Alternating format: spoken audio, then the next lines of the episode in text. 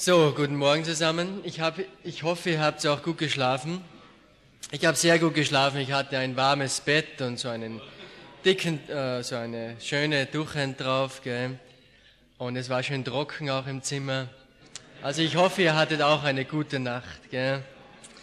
Bevor wir jetzt weitergehen, lass uns noch zusammen beten und dann schauen wir ins Wort hinein. Lieber Vater, hab Dank jetzt für deine große Liebe, hab Dank für deine Gegenwart die wichtig ist als alles andere. Ja, ohne deine Gegenwart gäbe es nichts, was es gibt, auch uns nicht. Ohne deine Gegenwart gäbe es weder Luft, noch Menschen, noch Welt. Herr, nur in dir allein besteht alles. Und dafür wollen wir dir danken. Und danke, Vater, dass wir nicht nur geschaffen sind, sondern geboren aus dir, wahre Kinder Gottes. Welch ein Vorrecht, Herr. Und über dieses Vorrecht wollen wir uns freuen, dich loben und dich preisen. Möge dieser Tag dir zur Ehre dienen, Herr. Der Pfingsttag, wo deine Kirche geboren wurde vor vielen Jahren, von in der wir Teil sind, in deiner Gemeinde, in der Gemeinde Jesu. Danke, Herr, jetzt für diesen Morgen. Amen. Ich möchte euch heute ein Gebet zeigen, das, wenn du es zu Herzen nimmst, dein Leben verändern kann. Du kommst ruhig rein, da vorne sind noch alle Plätze frei. Ich mache euch ganz sicher nichts. Dürft ihr ruhig vorne hinsetzen, da sind auch noch. Kommt's nur rein.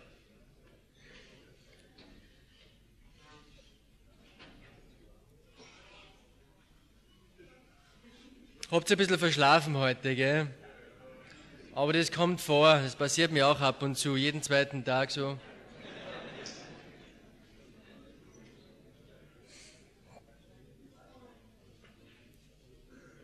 Genau da und da vorne sind auch noch ein paar. Okay. Schau, wenn es da rauf geht, da vorne oben links sind noch ein paar Plätze. Müsst euch halt für 30 Minuten ein bisschen trennen, so hintereinander. Aber das geht sicher. Äh, wenn ihr eine Bibel mit habt, die Geistlichen unter euch haben eine Bibel mit, die Gottlosen haben keine mit. Aber schlagt auf 1. Chronik Kapitel 4. 1. Chronik Kapitel 4. Und ich möchte euch da ein paar faszinierende Verse vorlesen. Einige Verse, die du sicher nicht kennst und Dinge, die du noch nie gehört hast in deinem Leben. 1. Chronik 4, Vers 1. Die Söhne Judas, Beres, Hesron und Karmi und Hur und Schobal, und Reaja, der Sohn Schobals, zeugte Jahat und Jahat zeugte Ahumai und Lahat. Das sind die siebten der Zoradita. Hast du das gewusst? Ich wusste, dass du das nicht weißt. Alles neu. Und diese sind von dem Vater Etams, Jesrel und Yishma und Yitbash und der Name ihrer Schwester Hazelboni. Die war gestraft. Mit ihren Namen meine ich. Alles Dinge, die du nicht wusstest. Das wusste ich.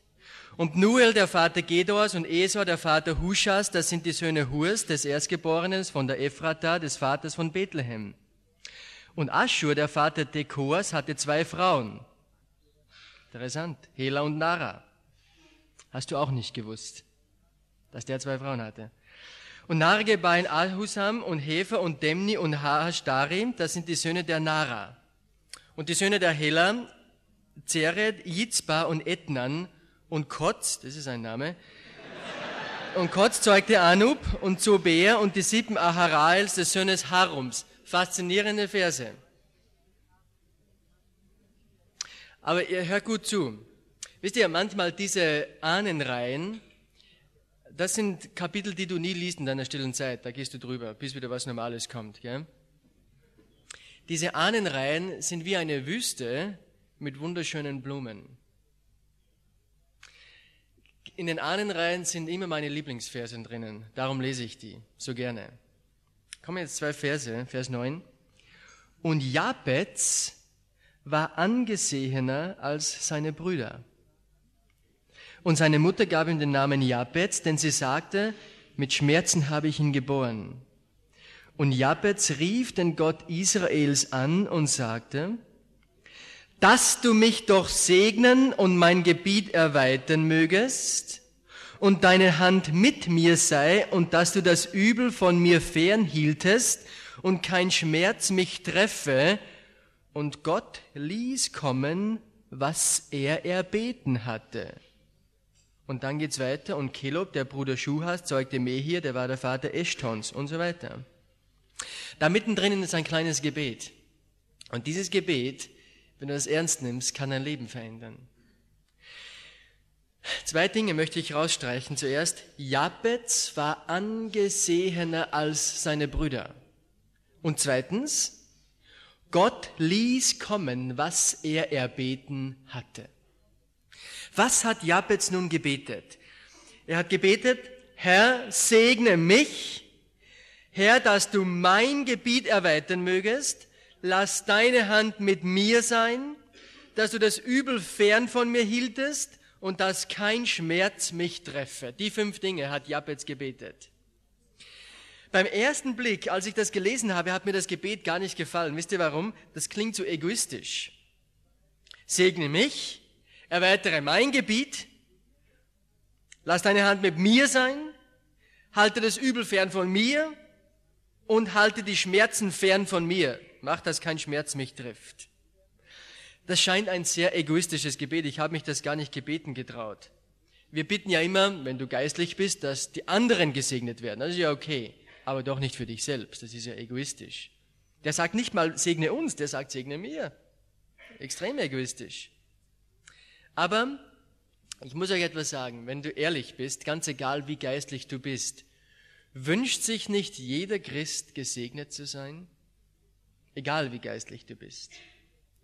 Wünscht sich nicht jeder Christ, dass sein Gebiet erweitert wird, dass er mehr Menschen erreicht und so weiter? Und weißt du, dieses Gebet, wenn du auch glaubst, das ist egoistisch, ich möchte dich erinnern, Jabez war angesehener als seine Brüder. Und zweitens, Gott erhörte sein Gebet. Ich möchte jetzt ein bisschen anschauen, was Jabez da gebetet hat. Wenn du das ernst nimmst, kann es dein Leben verändern. Das erste, was Jabez betet, dass du mich doch segnen mögest. Jabez sagt, Gott segne mich. Weißt du, warum das gut ist, wenn du das betest? Weil wenn Gott dich segnet, dann werden automatisch die Menschen um dich herum gesegnet. Es ist so wohltuend, mit gesegneten Menschen zusammen zu sein. Es ist so etwas Angenehmes, mit einem Menschen zu essen, der gesegnet ist. Es ist erfrischend und gleichzeitig herausfordernd. Ein gesegneter Mensch strahlt Ruhe aus, strahlt Frieden aus und Geborgenheit. Und darum, wenn ich bete, Gott segne mich, bin ich automatisch ein Segen für die Menschen um mich herum. Also du kannst ruhig beten, Gott segne mich, mehr als alle anderen, damit alle anderen mehr gesegnet werden als alle anderen. Er hat es gebetet. Segne meine Frau, meine Kinder, meine Mitarbeiter. Was betet er weiter? Zweitens. Dass du mich doch segnen mögest und mein Gebiet erweitern mögest. Erweitere mein Gebiet. Wisst ihr, warum unser Leben oft so monoton und kleinkariert ist? Als Christ, weil wir eigentlich nichts von Gott erwarten. Wir trauen Gott sehr wenig zu. Und ähm, darum erwarten wir auch nicht viel.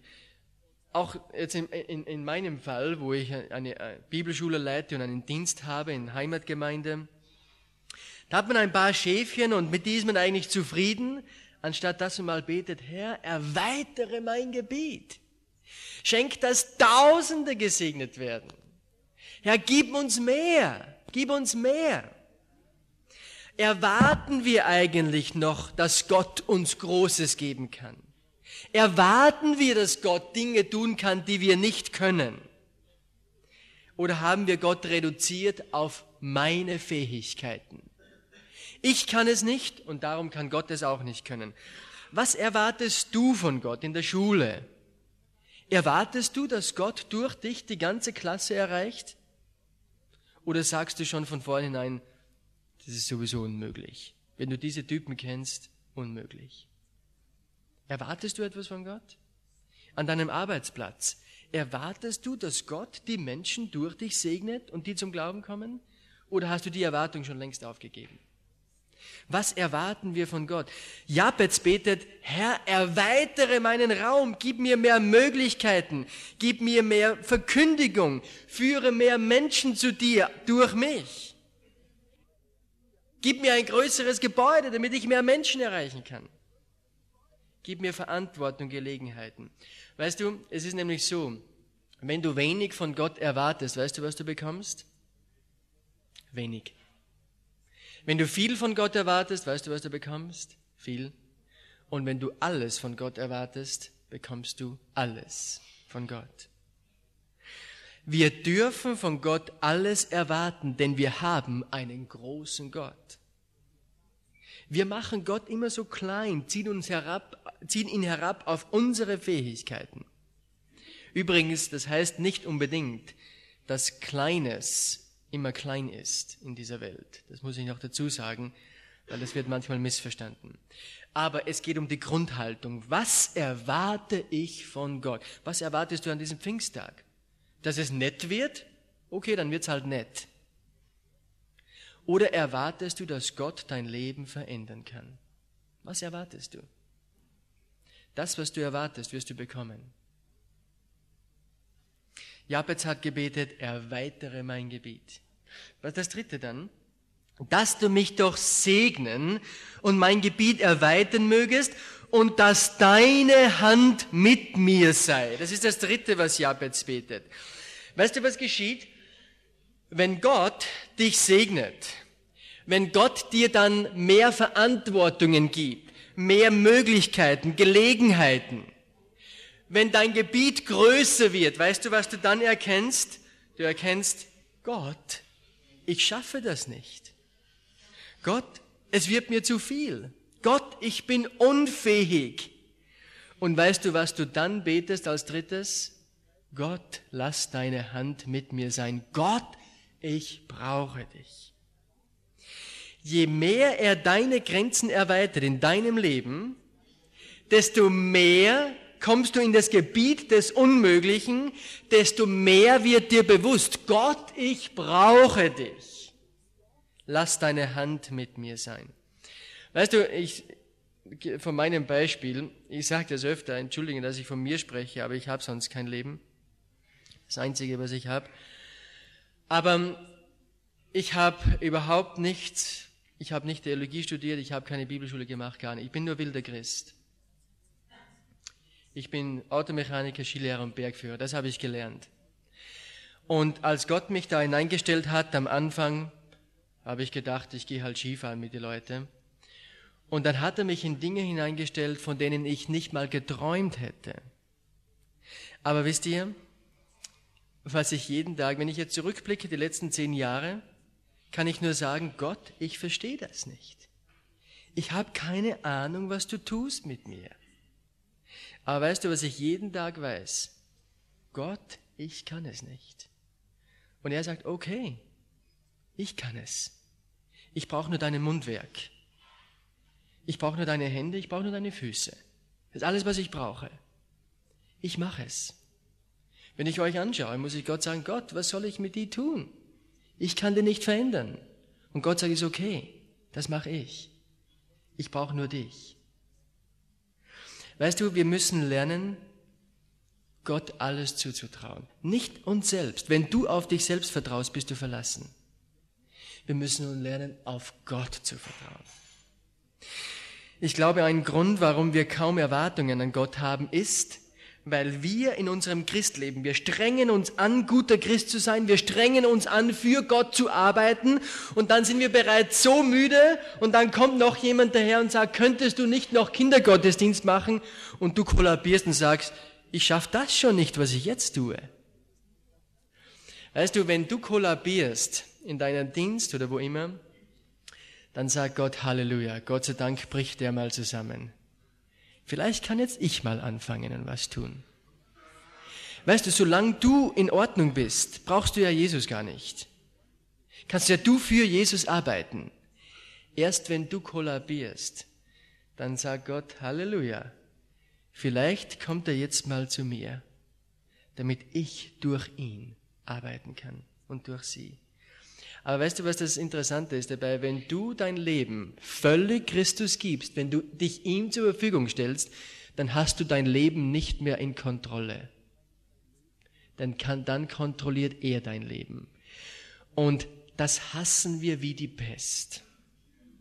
Wir wollen nämlich unser Leben selbst kontrollieren. Das ist das Problem. Wir wollen noch in der Hand haben, was mit uns geschieht. Wenn du dich Gott auslieferst, hast du dein Leben nicht mehr in der Hand. Dann kann sein, dass du nächstes Jahr in Afrika bist bei den Spinnen. Das ist ja immer so das Bild, gell? Okay, wenn er mit dir da runtergehen will, geh runter. Vielleicht bist du in Schweden oder in Korea oder sonst wo. Aber das, das mögen wir nicht. Wir wollen doch bestimmen können, wo wir sind, was wir tun und wie wir sind. Aber dann begrenzt du dich auf deine eigenen Möglichkeiten. Und was wir lernen müssen, ist sagen, Gott, hier hast du's. Und weißt du, was dann geschieht? Dann geschehen Dinge in deinem Leben, die du in deinen wildesten Träumen nicht erträumt hättest. Denn dann bist du nicht mehr limitiert auf deine Fähigkeiten, sondern auf Gottes Fähigkeiten. Das ist das Geheimnis. Paulus, ich lebe, aber nicht ich. Christus lebt in mir. Psalm 37, Vers 4 ist mein Konfirmationsspruch. Befiehl dem Herrn deine Wege und hoffe nur auf ihn, dann wird er handeln. Wer handelt? Er handelt. Weißt du, was du tun musst? Befiehl dem Herrn deine Wege, hoffe nur auf ihn, dann wird er handeln. Ich liebe diesen Vers. Er handelt. Nicht du, nicht ich. Das vierte, was Jabez betet, dass du mich doch segnen mögest, erstens, mein Gebiet erweitern mögest, mehr Verantwortung, und deine Hand mit mir sein, Gott, ich brauche dich. Und dann betet er, und dass du das Übel von mir fernhieltest. Wenn Gott dich segnet, wenn Gott dein Gebiet erweitert und wenn Gottes Hand offensichtlich mit dir ist, dann wird es dem Gegenspieler Gottes unangenehm, dann erfährst du ganz konkret die Angriffe Satans. Ich glaube an Satan. Jesus Christus hat auch an Satan geglaubt. Jesus Christus nennt Satan dreimal den Fürst dieser Welt im Johannesevangelium. Und wenn du nicht an Satan glaubst, kommst mal mit mir mit. Ich, Im Jänner fahre ich wieder nach Rio de Janeiro. Da unterstützen wir eine Arbeit mit Straßenkindern. Da merkst du, da gibt Satan. Da arbeitet er ganz offen. Da siehst du ihn. Hier bei uns siehst du ihn nicht so. Da arbeitet er mehr psychologisch, etwas mehr verdeckt, aber er zerstört Menschen rundherum. Und weißt du, wenn du ein Christ bist, der gesegnet ist, der Verantwortungen wahrnimmt und will und dessen, und, und wenn Gottes Hand offensichtlich mit dir ist, dann wirst du ganz konkret von Satan angegriffen. Das darf dich nie überraschen, das ist ganz normal. Solange du in einem Christenleben nicht sagst, wenn dich noch nie, übrigens eine Sache, wenn dich noch nie jemand ausgelacht hat, verspottet hat oder beschimpft hat, weil du Jesus gerne hast, dann weiß ich eins von deinem Leben, obwohl ich sonst nichts weiß. Aber dann weiß ich etwas. Nämlich, du sprichst nicht über Jesus in der Öffentlichkeit. Wenn du über Jesus sprichst, an deinem Arbeitsplatz, Schule, zu Hause, dann wirst du beschimpft, dann wirst du ausgelacht, dann wirst du verspottet. Wenn dir das noch nie passiert ist, weiß ich ganz genau, du sprichst nie über Jesus. Die Angriffe Satan werden kommen, wenn du ein gesegneter Mensch bist. Weißt du, solange du leise trittst, nicht viel über Jesus sprichst, wird dich auch Satan nicht angreifen. Dich hat er sowieso schon verloren, daran kann nichts mehr ändern. Aber weißt du, was er tun kann? Er kann verhindern, damit du ein Zeuge Jesu bist in diesem Leben. Und wenn du ein Zeuge Jesu wirst, wenn du offen von Jesus sprichst, dann wirst du ganz konkret von ihm angegriffen. Denn dann verliert er Boden. Wenn durch dich andere Menschen gesegnet werden, das hasst Satan. Und dann bist du seinen Angriffen ausgesetzt. Und darum betet Jabez hier, halte das Übel fern von mir. Halte Satan weg von mir. C.D. Stott hat einmal gesagt, das ähm, ist übrigens im Gebetsding äh, äh, von Eitlingen abgedruckt. Ich habe der Schwester Heidemarie geschrieben. Ich möchte nicht in der Nähe von Kirchen und Kapellenglocken leben. Ich möchte einen Laden für Errettung führen, einen Meter von der Hölle entfernt. Versteck dich nicht in Kirchen, in christlichen Gemeinschaften, obwohl das wichtig ist. Geh hinaus. Geh in die Hölle und predige Jesus. Du wirst Angriffe haben, aber bete wie Jabez, segne mich, erweitere mein Gebiet, sei mit mir, halte das Übel fern von mir. Und das letzte dann, was Jabez betet, segne mich, erweitere mein Gebiet, lass deine Hand mit mir sein, halte das Übel fern von mir, damit kein Schmerz mich treffe. Ich habe noch nie gebetet zu Gott, Gott, bitte schick mir Schmerzen heute Nacht. Habe ich noch nie getan, werde ich auch nie tun. Das heißt nicht, dass ich noch nie Schmerzen hatte, die auch von Gott gewollt sind. Aber ich bettle nicht um Schmerzen. Wisst ihr, das wird oft missverstanden. Schmerz ist keine Tugend in sich selbst. Körperlich oder, oder psychisch. Wenn du einen Menschen hier liegen siehst, der Schmerzen hat als Christ, was tust du? Du versuchst die Schmerzen zu lindern, oder? Das ist doch das Normalste, das wir tun. Schmerz an sich ist keine Tugend. Das wird manchmal missverstanden. Je mehr ich Schmerzen habe, desto mehr ich angegriffen werde, desto mehr bin ich ein Kind Gottes. Nicht unbedingt. Ich wünsche mir keinen Schmerz. Wenn Gott ihn zulässt, zu seiner Ehre, okay, dann wird er mich durchtragen mit seiner Kraft. Aber ich brauche ihn nicht herbeiwünschen. Und Jabez betet hier, dass kein Schmerz mich treffe. Und dann lesen wir das Wunderbare, und Gott ließ kommen, was er erbeten hatte. Hast du den Mut, dieses Gebet zu beten?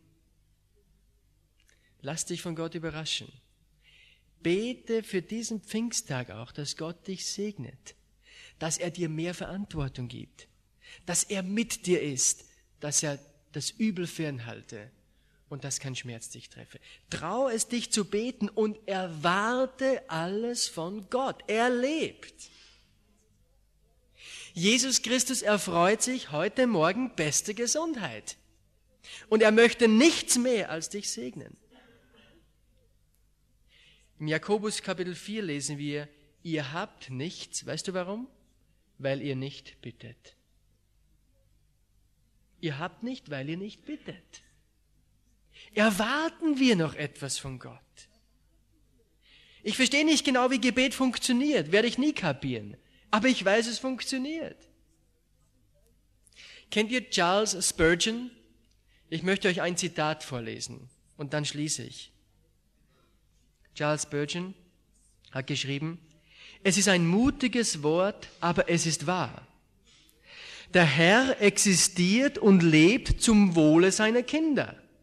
Warum existiert Gott? Damit es dir gut geht. Ein Retter lebt, um zu retten. Ein Arzt existiert, um zu heilen. Der Sünderfreund lebt für die Sünder und Sünder können ihn in Anspruch nehmen bis zum letzten. Gott steht dir zur Verfügung wie die Luft, die wir atmen. Nimm Gott in Anspruch. Er sagt dann noch, wofür gibt es eine Quelle, außer dafür, dass der Durstende seinen Durst stillt? Wofür gibt es einen Hafen, als dass Schiffe vom Sturm Sicherheit finden und anlegen? Wozu ist Christus gekommen? Als dass arme, schuldige Menschen zu ihm kommen, Leben finden und Fülle von ihm erwarten. Dazu ist Jesus gekommen, damit er dir die Fülle gibt. Das Problem ist, wir glauben ihm nicht mehr. Und wir suchen unsere Fülle in Diskotheken, in Freundschaften, in Musik, in Hobbys, in Sport. und wir glauben darin die Fülle zu finden. Ich kann dir eins sagen, ich habe all die Dinge gemacht. Sie werden dich nie erfüllen. Erwartest du von Jesus Christus, dass er dein Leben wirklich erfüllen kann? Wenn du es erwartest, bete das Gebet heute in der Stille. Ich darf dir versprechen, Gott ist kein Lügner. Und Gott ließ kommen, was er erbeten hatte. Er warte alles von Gott. Ein letzter Vers noch. Im Jesaja 41. Da sagt Gott, O du Wurm Jakob, ich helfe dir. Vielleicht fühlst du dich heute Morgen wie ein Wurm. Du sagst, ja, der da oben, der hat leicht reden. Bei dem funktioniert's. Wenn du mich kennen würdest, was ich für ein Wurm bin. Du Wurm Jakob, sagt Gott, ich helfe dir. Wir müssen mutige Würmer sein. Das ist, was Gott von uns möchte. Mutige Würmer, nicht viel Kraft in uns. Ich bin ein Wurm, aber ich habe Gott in mir. Und ich wünsche, dass er mein Leben neu macht. Wisst ihr, was Martin Luther gesagt hat, als er nach Worms unterwegs war? Er hat gesagt, und wenn es in Worms so viele Teufel gäbe wie Ziegel am Haus, ich gehe. Er wusste, er hat Gott bei sich. Und das wünsche ich mir für dich und für mich. Nicht nur für diesen Pfingsttag, sondern für unser Leben. Lass uns beten. Lieber Vater, ich danke dir für dieses Gebet vom Jabez.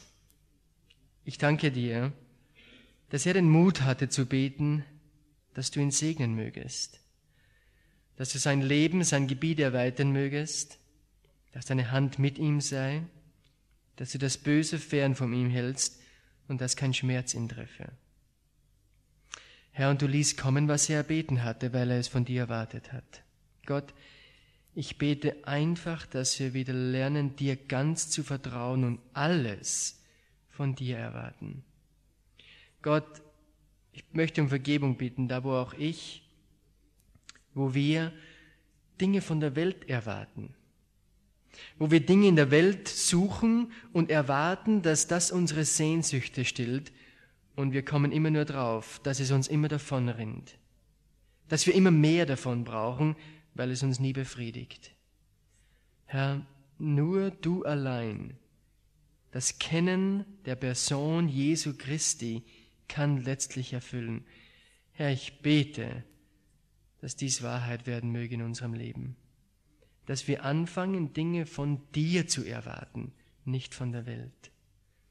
Herr, ich bete um den Mut vom Jabez, damit wir angesehener sind als unsere Brüder und Dinge von dir erwarten, so wie er. Bete für den heutigen Tag, Herr, dass du ihn reich segnen mögest, dass wir in der Lage sind, mal all unsere wirren Gedanken beiseite zu setzen und uns von dir beschenken lassen als deine Kinder. Herr, segne diese Menschen in deinem Namen. Amen.